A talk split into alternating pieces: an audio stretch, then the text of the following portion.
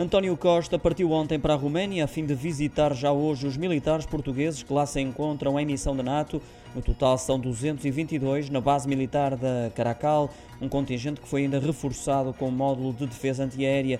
Com o líder do Executivo viajaram também a Ministra da Defesa, Helena Carreiras, e o Secretário de Estado dos Negócios Estrangeiros, Francisco André, anteceder a visita aos militares portugueses no terreno. Há um encontro agendado para a parte da manhã com o Presidente romeno Klaus Ioannis e com o primeiro-ministro daquele país, Nicolai Siuká, para a assinatura de um acordo que pretende aprofundar a cooperação entre os dois países na área da defesa.